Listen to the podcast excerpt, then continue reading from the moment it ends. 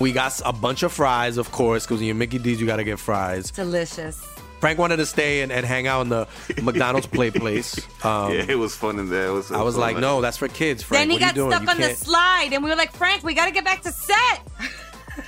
We got back in time, guys. We got back in time. Oh yeah. McDonald's. Everyone has an order. Go get yours today.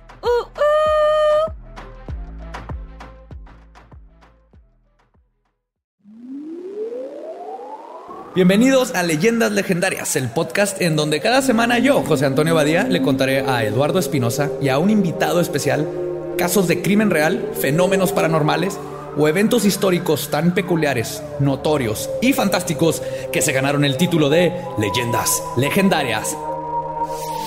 El día de hoy vamos a hablar de las Poquianchis, con un número confirmado de 91 víctimas, pero que se cree puede ascender a las 150. Estas hermanas eran unas psicópatas, sádicas mujeres sin escrúpulos, pero muy religiosas, que esclavizaban niñas, las prostituían, las asesinaban y a veces junto a sus bebés e incluso asesinaron clientes. El tepocate también participaba en el negocio familiar, violando y torturando a las jóvenes. ¿Por qué ese negocio familiar es violar y torturar jóvenes?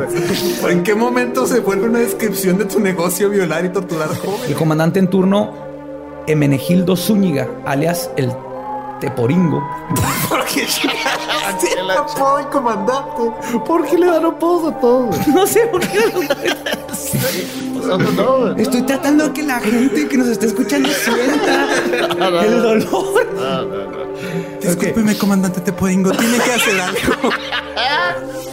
Juan Carlos Hernández, un asesino en serie mexicano, activo en Ecatepec, en el Estado de México, y encarcelado en el 2018, que abusó sexualmente, asesinó, descuartizó, canibalizó y practicó necrofilia con al menos 20 mujeres. ¿En ese orden?